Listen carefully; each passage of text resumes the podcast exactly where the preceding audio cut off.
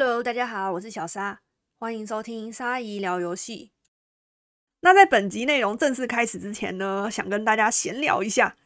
在我录完上一集播出之后呢，就有听众朋友跟我反映说，因为我在第一集把游戏的名称跟游戏的公司都直接讲出来，没有给他个马赛克，就有点担心我会不会被公司提告，或是要求我撤下第一集。但我个人是没差啦，哎，我很好，我没事啦。如果真的有事的话，可能我们就以后某个地下电台再见了吧。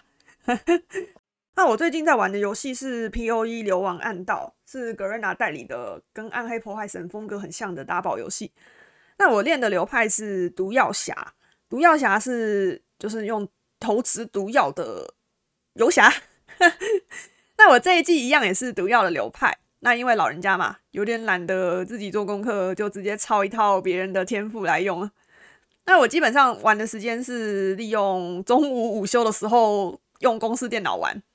对，游戏公司的电脑是可以装游戏的，但你是要在午休或是下班的时候玩，正式上班时间还是乖乖做工作。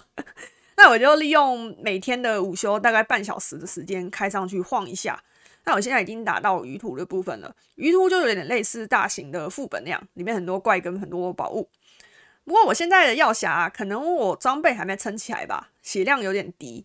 常常我一进鱼图就被怪轰出来了，很快，超快，大概不到五分钟吧。我现在就有点烦恼，可能要找一个时间研究一下配装，把我的血量撑起来。嘿，因为我现在基本上大部分的时间都在录 podcast 或是忙工作的事情，偶尔才会上去玩一下游戏啊。大概是这样，近期玩的一款游戏。好了，那就回到正题吧。本集要讲的主题：海外游戏为什么到台湾都变成特别版？这个议题也是之前在实况中有观众想知道的现象，但我相信不只是他啦，应该有蛮多的听众朋友都想要知道，为什么好端端的一些不错的海外游戏，在来到台湾被代理商代理之后，都变成很奇怪的特别版或是阉割版。这些特别的地方，例如说玩家体感上会觉得台版的转蛋几率比较低。或是像之前《RO 仙境传说》，它出过能力被阉割的转蛋装备，就是转蛋装备的数值跟其他国家的版本比起来是比较差的。又或者像是之前有玩家发现《龙之谷 N》的时装卖的比国际版还要贵。那前阵子还蛮有名的事件就是丁特跟天堂 N 嘛，实况主丁特他发现说天堂 N 的强化几率跟官方公告的不一样。那官方的说法是台版和原版的。数值是一样的，但实际测出来那个数字差很多。又或者说是之前有很多玩家觉得说很奇怪，为什么在台湾的日系手游它的活动顺序会跟原版不一样？例如现在是圣诞节好了，可能台版的活动还停留在夏天的泳装活动，诸如此类的特别版现象。相信大家在玩代理游戏的时候，或多或少都有遇到这样的状况吧。有些人可能会很生气，跑到商店评价留一行负评。或是跑到讨论区 FB 底下留言，拼命干桥官方，但你会发现这样的历史是一直不停的重演的。不过这些代理商的游戏很难被我们玩家给推翻掉，然后他们也很难去改变这些策略。Why？我们台湾人就是 M 吗？这些游戏公司是只想要坑玩家的钱吗？就让我们继续听下去。好，以下是阿姨干股时间，让我们把时光倒流到二零一二年。当时有一款许多玩家期待的 online game 大作，叫做 Terra，T-E-R-A，是由 O-M-G，Oh My God 公司代理。年纪比较小的朋友可能没有听过 Terra，也可能认为说这是不是老人才玩的 online game 啊？没关系，这个制作 Terra 的工作室，他在几年后跑去做一款全世界爆红的游戏，大家一定听过，叫做 P-U-B-G，中文是绝地求生，就是大家常说的吃鸡始祖啊。总之，这个 O M G Oh My God 代理的 Terra 简直可以列入台湾代理黑历史的教科书里面啊！当时玩线上游戏的时候是要付月费的，现在的小朋友可能很难想象这件事情啊！我玩线上游戏居然还要付钱才能进去吗？是的，以前是要买实体的月卡跟点卡储值去够那个点数，你才能玩 online game。Terra 也是活在那个年代的月费游戏之一。而且我们老人家哦，还要去购买有光碟的产品包才能安装，除非你家电脑跟网速很快，才能直接从官网下载，不然大家大部分都到网咖去玩游戏，因为网咖它的电脑比较快，然后网络也比较顺。好，回到 Terra 上，这个 Oh my God，它推出了四种产品包，分别是一千五百块的入门包、三千块的实用包跟超值包，以及六千块的典藏包。这个典藏包哦，它标榜原价一万二，特价六千啊！你可能会觉得说，靠，一万二的产品包特价六千也是很贵啊。那里面到底有什么东西？这个典藏包哦，它里面有限定独家坐骑白狮，加上免费游玩 Terra 两年，以及一些小乐色。刚刚说那个年代是玩游戏要付月卡钱的，所以这个尊贵不凡的典藏包。以下简称白狮包，狮是狮子的狮，很贴心的帮你算好了两年的月费。听到这里，大家可能会想，哪个盘子会去买六千块的产品包啊？还不如拿去买名牌包。告诉大家哦，盘子还真的不少诶。冲着那个限定，官方说法是以后会绝版，买不到跑得又快的白狮坐骑，很多玩家就直接买下去了。然而啊，事情总是要有个转折嘛。随着时代的变迁，这些月费制的游戏生态也逐渐变成现在我们很常见的免费制了。在二零一二年上线，月费要五百块钱的 Terra，上线半年左右就开始推出了免月费伺服器。在二零一四年就开放了全面的免费游玩。哇，那买了两年免月费的白丝包玩家啊，不就跟白痴一样？后来巴哈还有一个玩家，他整理出各国版本的 Terra 设定，发现说，哎。我们台版的收费特别高诶，海外版可以免费取得的东西都被官方锁住，连怪物的血量都提升了，变得比较难打。国外你可以自己做染色道具，台版要用钱买；国外你可以直接在商城买坐骑跟时装，台版却要用转蛋抽。这个六千块台币的白丝包哦，美服商城你直接就能买到里面的白丝坐骑。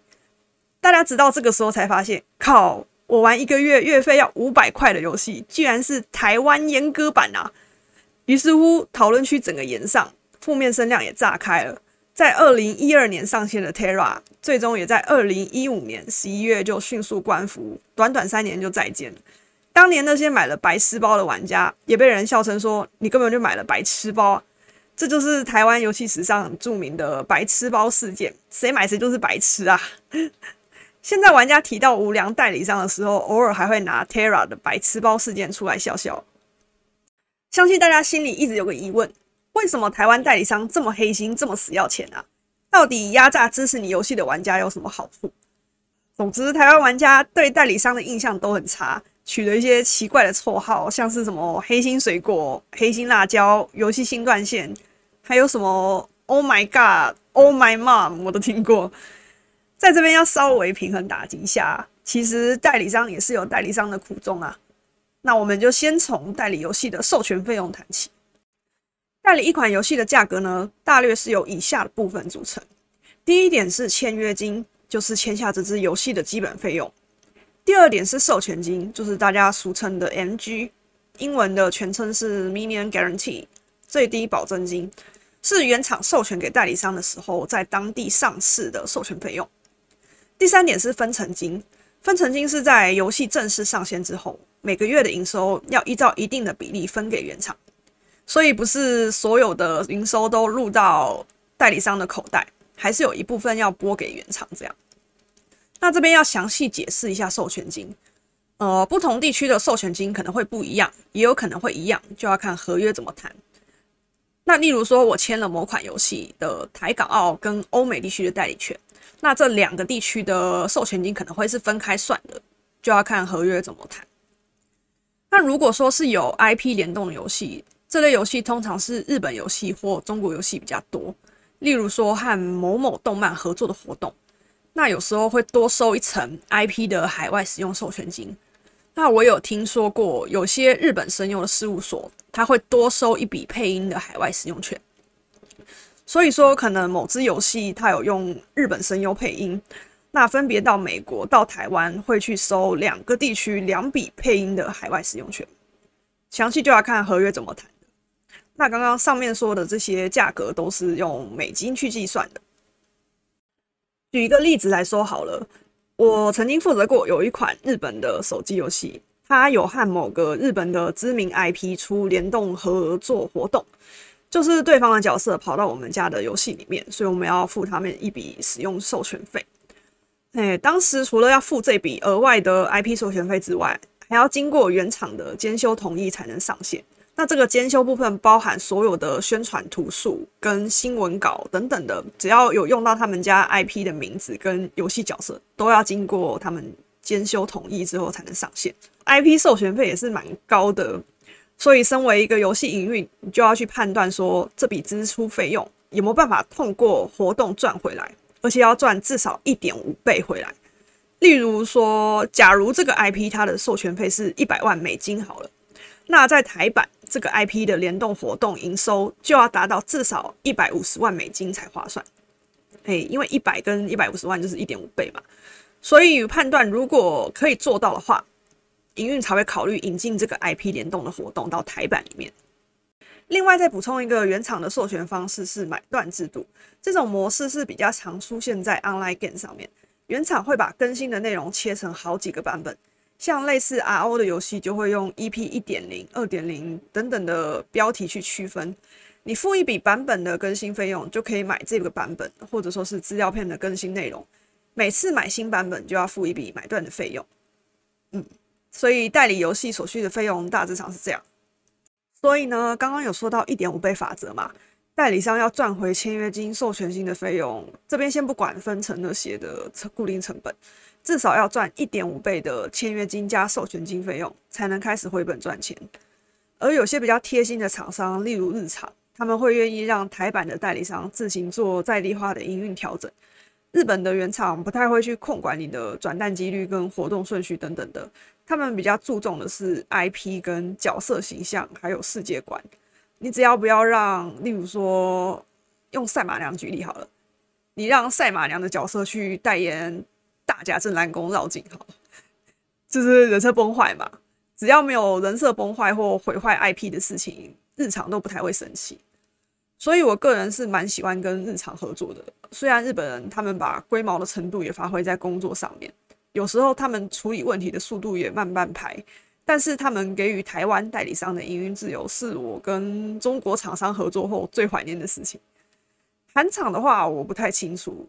中国厂商是要看规模。像腾讯、网易那种大厂，他们还是会盯代理商。如果遇到那种不太管理营运安排的原厂，有些比较大胆的代理商就会开始魔改。不过蛮有趣的是，如果海外版的福利比原版好的话，有些原厂会来抗议。例如我家的游戏就是这样，因为我们台版试出的福利比原厂好很多，导致后来原版的玩家发现之后，就骂原厂说：为什么我们的版本比台版还差？原厂感到压力，就跑来跟我们施压，要我们撤回福利，甚至要改的比原版更差一点，这样原厂才不会气走自己的衣食父母。所以呢，这也有可能是造成台湾阉割版的原因之一，不希望海外版玩家过得比原版的玩家好，让原版的玩家地位受损。因此，原版的游戏原厂本身虽然有开发游戏跟后续更新的成本费用，但它可以靠海外代理商额外收取授权金，甚至它可以把自己游戏的代理权。分成好几个地区卖，也因此原厂它必须要让自己国家的玩家愿意留在游戏中。如果越多人玩他的游戏，越多人付费，营运数据好看的话，这些海外的厂商看到机会才会去跟他来谈海外的代理权。那至于海外的代理商呢，他没有办法像原厂一样可以收授权金，他还要赚回至少一点五倍的营收，才能为公司赚钱，去养活员工跟负担各种开销等等的。所以也要根据不同国家的汇率去调整商品的价格。例如说，某支欧美的游戏，它用美金计算会有小数点，可能换算成台币之后就会进位，所以我们才会看到说有些游戏的商品比较贵的现象。这边再举个台湾特别版的例子好了，很多日系的游戏都会有排名战的玩法，玩家参与这个排名战打积分，然后依照积分的多寡进行排行。那排行的区间到达某个阶段，就可以获得指定的奖励。这个指定的奖励可能是限定的卡牌，或是抽卡石头之类的。而日版的玩家跟台版的玩家人数会有差异。一般来说，日版的玩家数会比台版多，因为人口差异的关系嘛。所以假设有一支游戏在日本有一万的 DAU，DAU 就是日活跃用户数，台湾只有一千，日本的十分之一倍好了。那日本的排名战奖励，假使发到一千名，也就是它 DAU 的十分之一倍，一万的十分之一倍就是一千名嘛。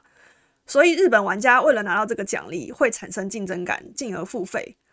但是呢，如果台湾也比照日本的名次区间分配奖励的话，也就是说台湾只有一千人，但是排名战奖励也发到一千名啊，那这样大家根本就不用认真玩啊，甚至你不用储值上线躺着，你就能拿到排名奖励了。所以这个游戏一定倒嘛，撑不了多久啊。所以呢，营运一定要进行在地化的调整，根据在地的版本和玩家游玩的习性去做应对。哎，开游戏公司不是做慈善啊，代理游戏是要赚钱的。阿姨，我就做过啊，调整排名在名次区间的决策，被玩家干的要死啊。当时我是依照台版的玩家数，把原版的名次区间紧缩，以符合台版 DAU 的比例，而且呢，额外新增原厂没有的奖励，作为调整后的补偿。但是啊，玩家很少会看到额外福利啦，通常都会觉得自己的权益受损，然后就开始哭腰。不过还是有明理的玩家出来为我们官方的调整说话。老实说，看到真的是蛮感动的，可以了解代理商的苦衷。又或者是日本、韩国、中国人愿意花钱购买的商品，在台湾的销售率却比原版差的话，营运就要去分析这种状况，额外想对策。我觉得这是身为本地化营运很重要的工作之一。至于大家应该蛮好奇的转蛋几率调整这件事呢，一样韩场，因为我没有接触过，我这边就不多谈。但是丁特跟天堂 N 的事件，我猜啦，哎，以下为本人推测，不一定是事实哦。我要先打个预防针，我怕跟丁特一样收到纯正信函。天堂 N 的授权金啊，用膝盖想都知道天上的贵啊，所以橘子为了要快速回本，可能有和韩国原厂沟通过，想做一些调整、强化几率之类的改动，这样可以让营收和分成都增加。而原厂可能也答应了。因为几率设定错误这种事不太可能发生。呃，我想关于转蛋几率的制度法，我们找一集来谈好了。好，总之呢，当丁特测试出来发现几率跟原厂不一样的时候，官方这时候才紧急公告正确的几率。但其实本来应该就是调这么低，没错啦。好，以上为推测，我没有一口咬定是橘子乱改哦。让我们回到原厂。好，如果换到日厂的话，他们不太会控管本地的营运。所以很高几率都是台版代理控制的，中国厂商是更不可能动了，除非你可以用数据去说服他们，讲赢他们，你要改动原因，他们才有可能去改动台版的几率。所以中国游戏反而他们的转蛋几率是比较趋趋近于趋近于原版几率的。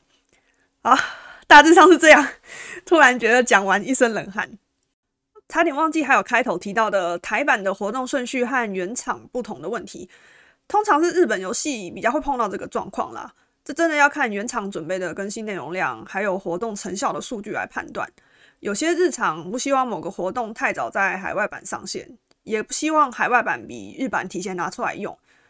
这边的活动成效是指，假使某个游戏一周更新一次抽卡活动好了，一个月就是四次更新抽卡活动嘛。然而日版的某个月就有四档抽卡活动。那这个四档的抽卡活动呢？数据显示它的成效都很差，这个月营收都烂到爆。那我们台版营运已经看到了白纸黑字的结果，难不成你还要照着上吗？嘿，主管老板的脸色你还是要看一下啊！一定是把成效比较好的活动安插在这些成效比较不好的活动之间，去平衡那个月的营收。那如果像是遇到圣诞节啊、过年啊、年假这种大家放假时比较容易大赚的时候。绝对会把营收成效比较好的活动拿出来连环轰炸玩家，也要考虑到玩家预期心理的问题。有很多日版玩家在玩台版的时候就知道后面会有个自己喜欢的活动，因为你已经看到日版后续会怎么出了嘛。那这时候他们就会有预期的心理去囤资源不出资，等那个自己喜欢的活动。那身为营运呢，就要适时去看后台统计，去判断说玩家身上的资源量是不是过多。因此，可能就会在抢档活动推出前，举办类似消费送好礼啊，或是突发出个抽卡八折之类的活动，去吸引玩家消耗身上的资源。这样才利于之后推出强档活动的时候刺激玩家付费。所以会有活动顺序和原厂不同的状况，有可能是要平衡营收，或是原厂的要求，又或者说是要消耗玩家身上的资源等等。这几年台湾玩家对游戏的选择越来越多了，你如果不是大厂、背景硬或是有知名 IP 的游戏，通常啦是不太敢随便乱改几率或其他设定的。现在的玩家可能会觉得你乱改没差，我还有其他游戏可以玩，大不了就弃坑嘛，有厨子就当送你啊。我还可以申请退款，账号让你封，也就比较少发生像开头举例的 Terra 那样，代理商可以锁东锁西，把东西全放转蛋。好了，以上就是今天的议题。最后，我们来简单总结一下本集的主题：为什么海外游戏在台湾都变特别版？第一点，代理一款游戏的价格昂贵，签一支游戏大略是由签约金加授权金加每月的营收分成金或是买断费用组成。如果有 IP 或是 IP 联动的游戏，还要额外付一笔 IP 的海外授权费用，甚至有些日本的声优事务所会依照不同地区额外收取海外配音的使用费。第二点，代理商为了要回本，需要至少一点五倍的营收平衡开支跟赚钱，而原厂本身虽然有开发跟后续更新的成本费用，但原厂可以靠海外代理商额外收取授权金跟分成金，甚至把代理权分成好几个地区卖。第三点，不同国家的游戏原厂给予代理商的营运权限不同。以我的经验来说呢，日厂比较自由，中场比较严格，韩场我不太了解。但代理商根据当地玩家人数和消费习惯去做在地化调整，这个是必要的。最后啊，想当年我玩日版黑色沙漠的时候，也是跟着台版玩家骂台版的营运操作差日版很多。但等我实际接触到营运工作之后呢，从此我就乖乖安静了。出来混，总是有一天要还的嘛。但我还是不会去买六千块的白痴包啦，买了就真的变盘子了。好了，希望本集讨论的议题内容能让大家更了解代理游戏背后的运作方式。上一集我有鼓励游戏开发者或是企划去下载猎魔者类型的手游玩玩看，从里面去找别人的优点跟赚钱的地方。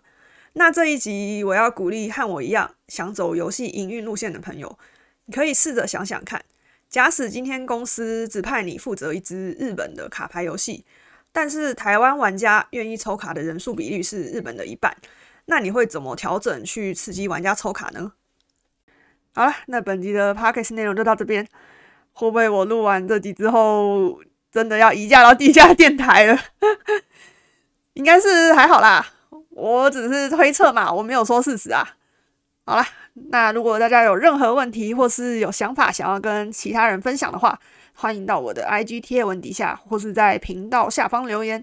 那就感谢各位的收听喽，希望我们还有明天，拜拜。